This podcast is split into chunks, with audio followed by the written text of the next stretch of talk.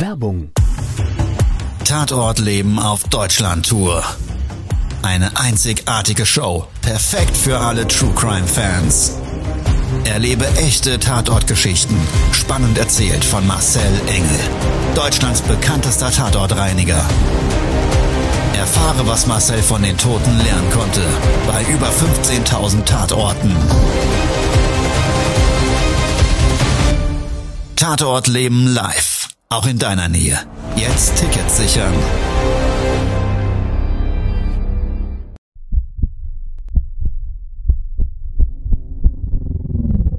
Todesursache. Der Podcast mit Tatortreiniger Marcel Engel. Es wird immer mal wieder in meinem Podcast vorkommen, dass wir sehr tief in das Geschehen eintauchen. Ich werde offen darüber sprechen. Damit meine ich, dass Flüssigkeiten wie Blut als Element das kleinste Problem sein wird. Ich freue mich, wenn ich euch auf eine Gedankenreise entführen darf in meine Welt des Tatortreinigens. Todesursache. Der Podcast mit Marcel Engel. Hallo und herzlich willkommen. Schön, dass du wieder eingeschaltet hast. Ich freue mich riesig, ja, dass wir beide jetzt gleich gemeinsam in meine Welt des Tatortreinigens eintauchen. Du kennst es bestimmt auch. Sich eine Meinung zu bilden. Ja, unsere Erfahrungen des Lebens sowie das, was wir so im Außen hören, also von Menschen, die wir schätzen oder unsere Informationsquellen, führen dann ja zwangsläufig zu unserer Meinung. Und wenn die mit dem Tod zusammenhängt, und das so vielleicht mit den persönlichen Vorstellungen und dem Umgang mit dem Tod dann kollidiert, ja, dann kann es auch bei einer Tatortreinigung zu Diskussionen führen. Und ich würde sagen, wir beide starten jetzt mal gemeinsam in diese Folge, die mit auf das Glatteis führen ein Stück weit zu tun hat. Also, let's go in diesen Tatort.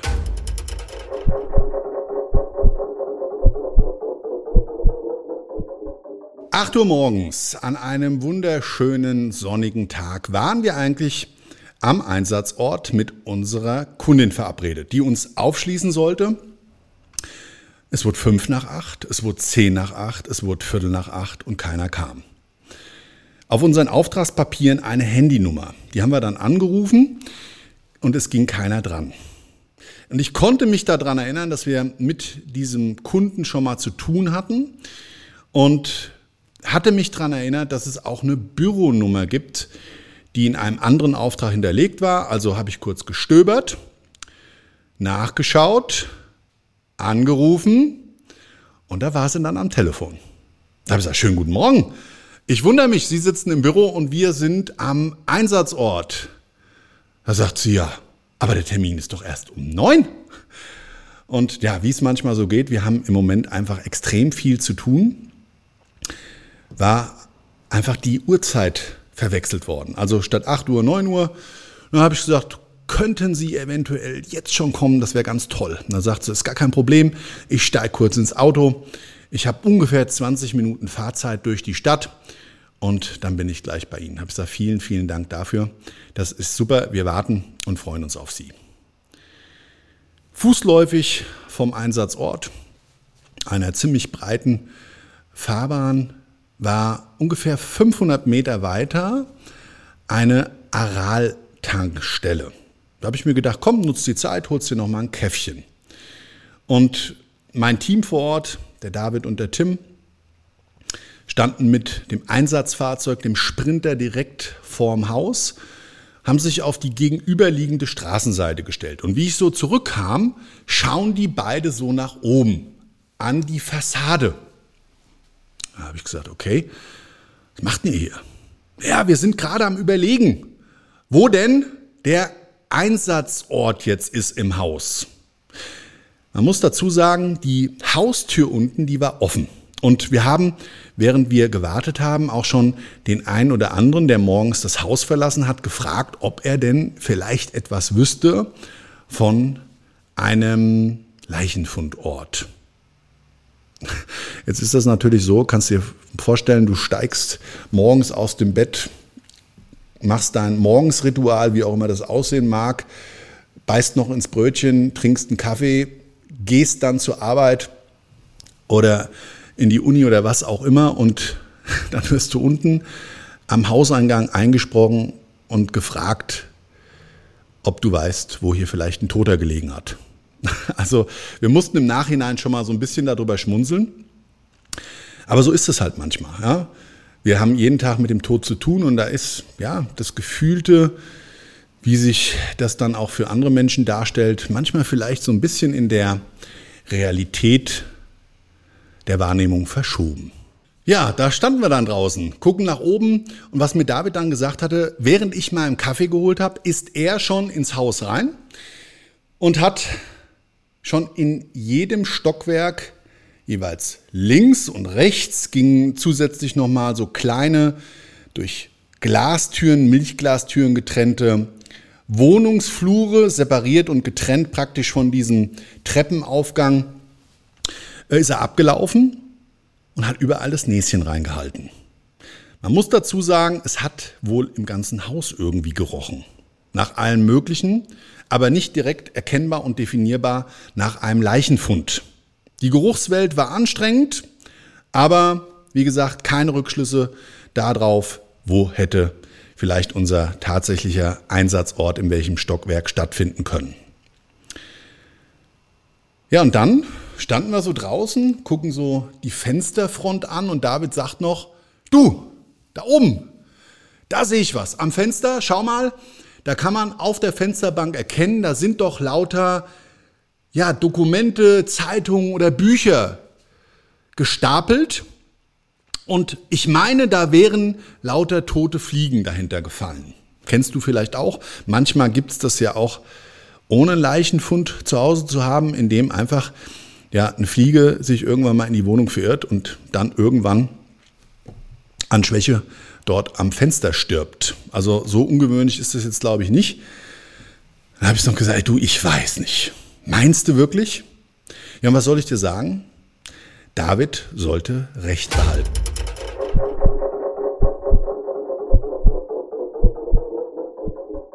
In diesem Augenblick kommt die Auftraggeberin mit ihrem Wagen vor Ort an, parkt vorm Haus und geht mit uns gemeinsam ins dritte Stockwerk.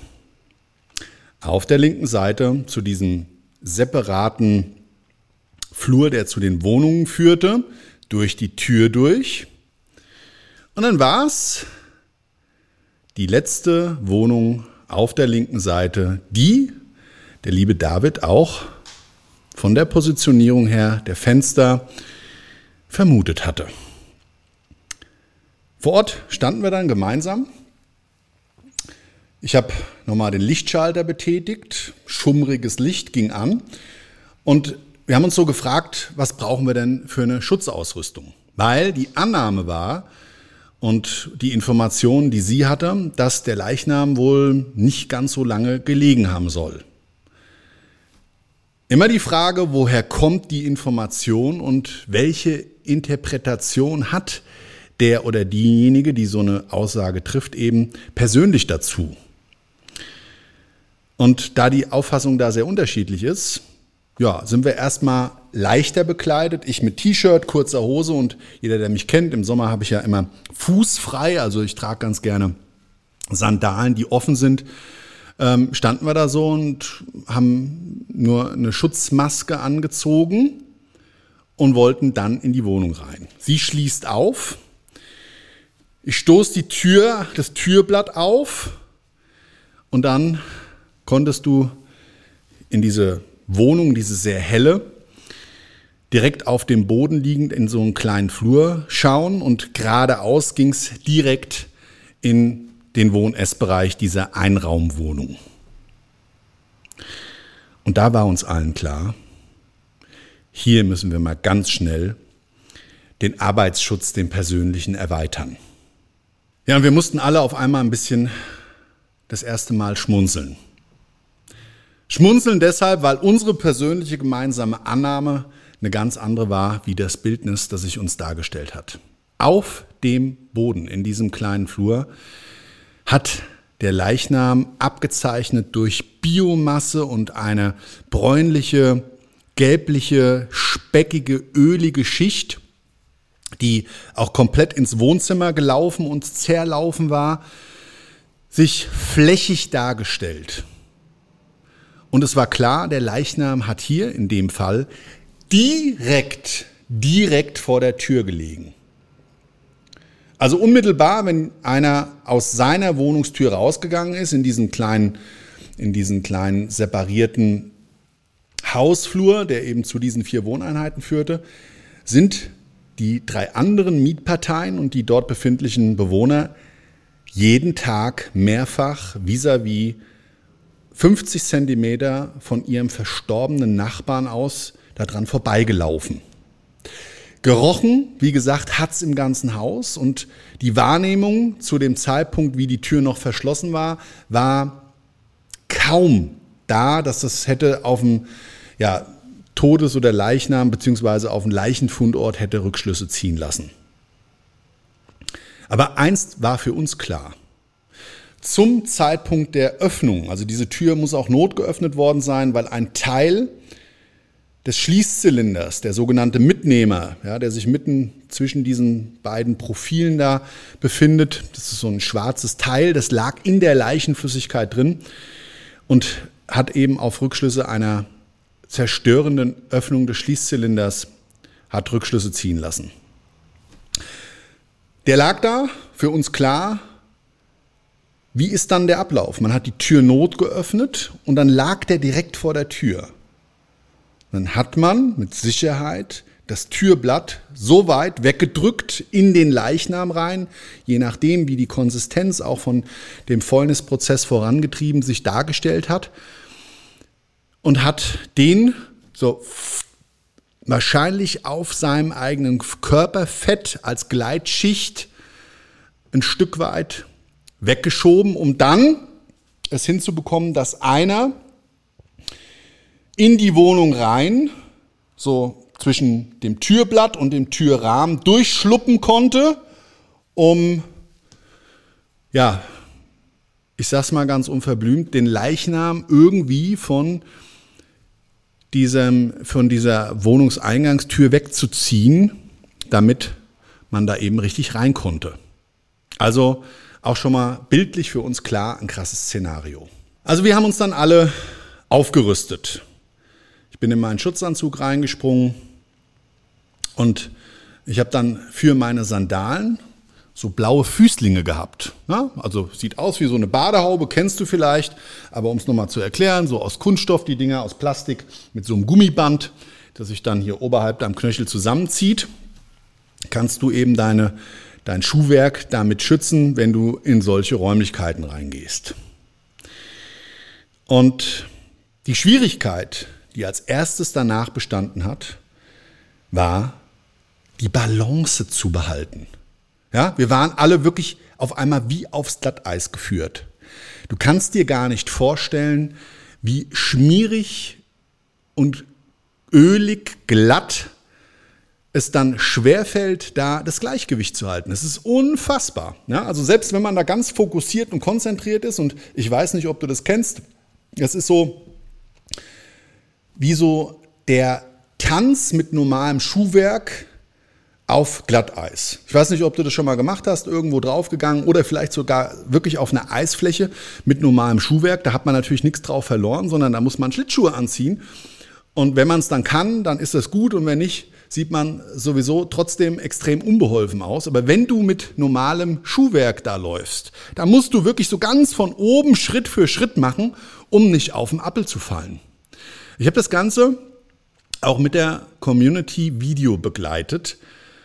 Und dabei bin ich fast zweimal wirklich, obwohl ich mich konzentriert habe, so während dem Sprechen ausgerutscht. Es mussten schon wieder alle hinten schmunzeln. Aber es kommt noch besser.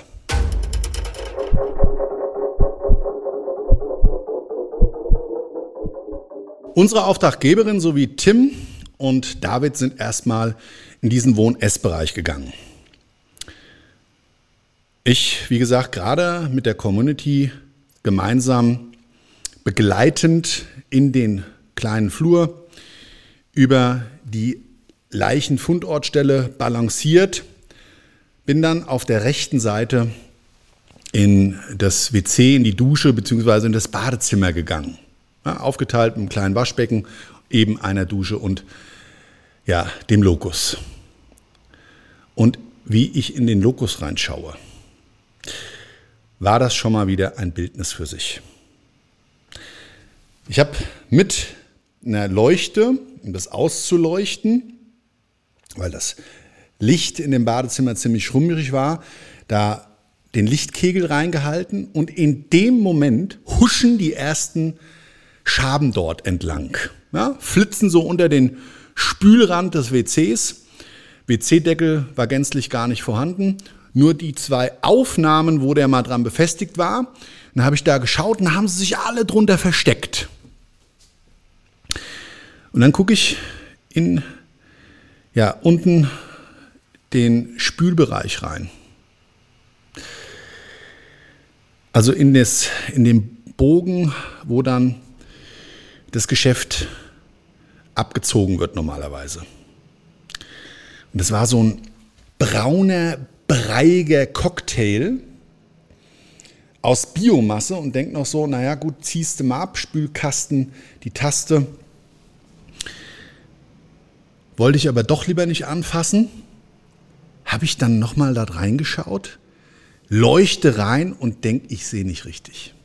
Dieser gesamte Brei hat sich bewegt. Also diese Biomasse war nicht nur durchsetzt, wie auch immer sie da entstanden ist, also Exkremente mal vorausgesetzt, dass es das dann war, in breiiger Form, waren dort Tausende von kleinen Maden drin. Uh, habe ich mir gedacht, das ist aber ein bisschen uh, eklig.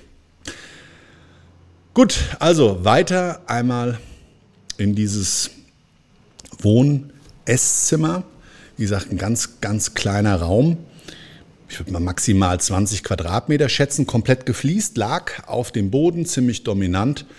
Mitten im Raum, an die Wand angrenzend, ein Bettrost mit einer Matratze drauf.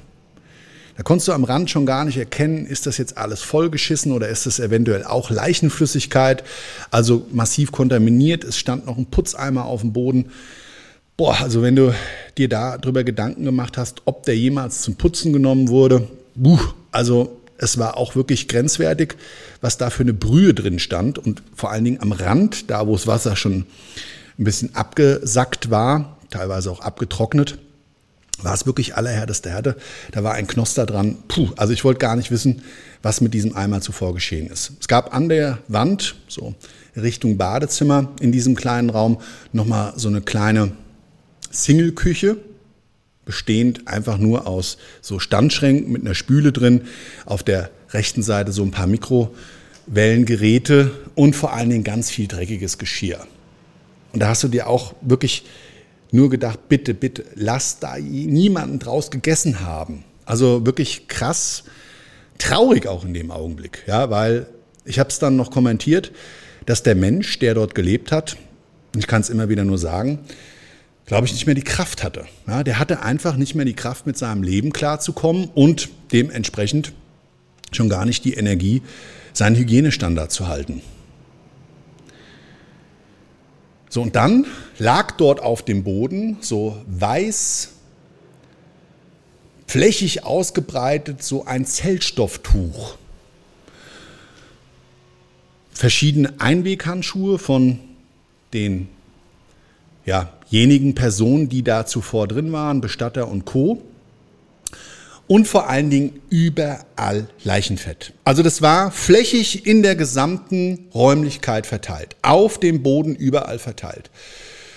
Es war wirklich Wahnsinn, weil jetzt dann auch mittlerweile alle anderen so ein bisschen immer mal ins Straucheln gekommen sind. Ne? Also haben immer gesagt, gut, gut festhalten. Du musstest, wie gesagt, wie so laufen, als würdest du im Tiefschnee so deine Füße hochheben und dann ganz bedacht immer bloß flächig auftreten und bloß kein ja, Gleichgewicht nach hinten verlagert oder nach vorne verlagert, weil er hätte sich direkt auf die Schnauze gelegt.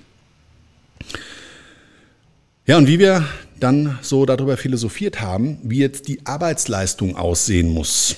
Es gab ein gewisse Beauftragung, die bei weitem nicht ausgereicht hat, um der Sache vor Ort sachgerecht ähm, Abhilfe zu schaffen. Also den Reinigungsprozess war klar für uns, die Leichenflüssigkeit hat teilweise wirklich mehrere Millimeter und in den Randbereichen sogar halben Zentimeter hoch die Leichenflüssigkeit angelegen. Und es war klar, der Leichnam hatte extrem viel Flüssigkeit verloren. Der Fäulnisprozess muss also wirklich vorangeschritten sein, dass überhaupt so ein Bildnis des Todes in der Form sich noch dargestellt hat. Und wir philosophieren so über den Grundgedanken. Dann habe ich gesagt, lass uns doch mal kurz das Lattenrost und die Matratze anheben, dass wir wissen, wie es da drunter aussieht, ob da auch was drunter gelaufen ist von der Flüssigkeit. Und der David hebt das Lattenrost an und in dem Moment rennen Dutzende von Schaben um ihr Leben. Also sie sind geflüchtet und ich bin so im Live und merke, wie mir auf einmal über meinen Gummischlubbi, also der am Fuß, dieser Überzieher, an dem blanken Bein in den Schutzanzug eine Schabe läuft. Und war ja noch live mit der Community. Und habe das dann noch so kommentiert und habe gesagt, naja, hier rennen sie ja alle die Schaben. Da muss man dann einfach nur mal ganz beherzt auf den Boden stampfen und mach so links, rechts, links mit meinen Füßen diese Bewegung.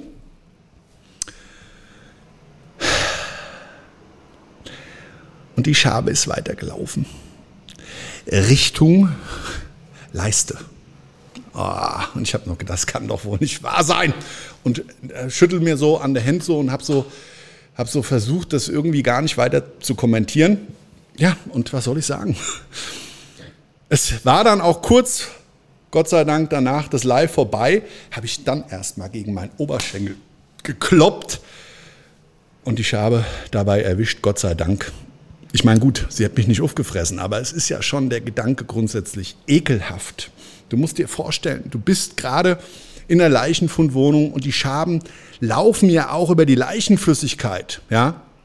Und dachte mir noch so, oh nein, wie ätzend ist denn das wieder? Naja gut, das ist der Preis, den man dafür zu zahlen hat, wenn man halt, wie ich, gerne mit Sandalen läuft. Die Auftraggeberin, die war mit ihren To-Dos ja am Leichenfundort fertig, nämlich der Eigentumssicherung.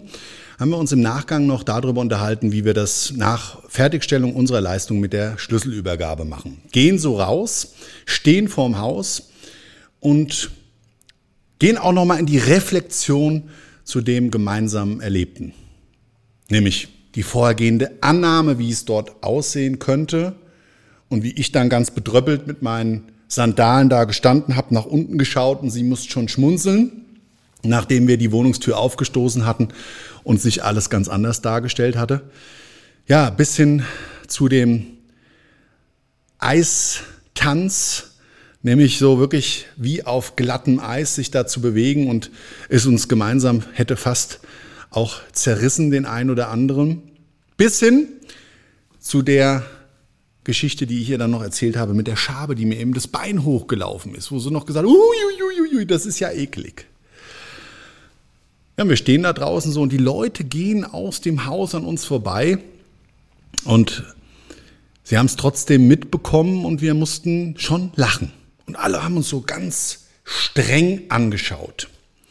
Und dann sagte sie, Herr Engel, oje, was die anderen jetzt wohl denken, äh, das, ähm, oh je, ich glaube, ich muss ganz dringend ernst werden.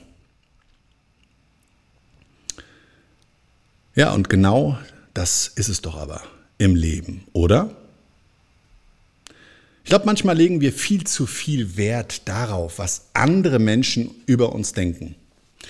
Und gerade bei meinem Beruf als Tatortreiniger und voller Respekt vor dem Geschehenen, vor dem Tod, vor Menschen, die dort trauern, einen geliebten Menschen verloren haben. Und der Umgang eben auch mit dieser Situation darf es doch aber mit Sicherheit erlaubt sein, für sich selber sich einzugestehen, dass Gedankenhygiene, der eigene Umgang mit diesen täglichen Erlebnissen im Fokus stehen muss. Und dass gerade das vorbeigegangene Leben ja nicht der Lacher war, sondern die Situation, die wir nach diesem schrecklichen Tod dadurch erlebt haben und die Situationskomik des Lebens trotzdem geblieben ist. Vielleicht siehst du dich ja auch in der ein oder anderen Geschichte deines Lebens, ein Tatort deines Lebens, die nicht mal mit dem Tod zu tun haben muss, ja, in der du viel Wert darauf gelegt hast, was andere Menschen über dich denken. Gerade in dem Augenblick, wo du vielleicht dachtest, dass es unangebracht ist, mit einer solchen Reaktion jetzt nach außen zu gehen. Die Frage, die wir uns, glaube ich, stellen müssen, ist doch aber, wer lebt denn da gerade dein Leben? Du selbst oder ist es das, was die anderen über dich denken, was relevant ist? Da muss jeder selber für sich mit umgehen. Ich glaube, es gibt nur ein Leben, nämlich das, das du lebst und das, was du erlebst. Und was du aus den Erlebnissen machst und wie du sie verarbeitest und dein persönlicher Umgang, der sollte abgelöst sein von dem, was andere Menschen über dich denken. Und sowieso ganz und gar fehl am Platze ist, glaube ich, wenn andere Menschen über dich urteilen. Dir sollte wichtig sein, dass du mit dir persönlich im Reinen bist und oder aber auch noch denen Menschen, ja, die dir am Herzen liegen und die dir wichtig sind. In dem Sinne möchte ich dich in deinen wohlverdienten Alltag entlassen mit diesem Impuls, mit diesem Gedanken. Ich wünsche dir einen wunder, wunderschönen Tag, eine wunderschöne Restwoche. Mach was draus. Ciao, bis zum nächsten Mal. Dein Marcel. Das war's schon mit der neuen Folge von Todesursache, der Podcast mit Marcel Engel, Kopf einer eigenen Spezialreinheit und Tatortreiniger bei mehr als 12.000 Orten auf der ganzen Welt. Was kann Marcel für dich bereinigen? Jederzeit. Weltweit. Melde dich oder klick dich einfach mal durch auf marcelengel.com. Empathisch, tiefgründig, ehrlich. Todesursache lässt dich garantiert nicht kalt. Seid dabei. Ich freue mich. Abonniere die Staffel und du kommst für keine Folge zu spät.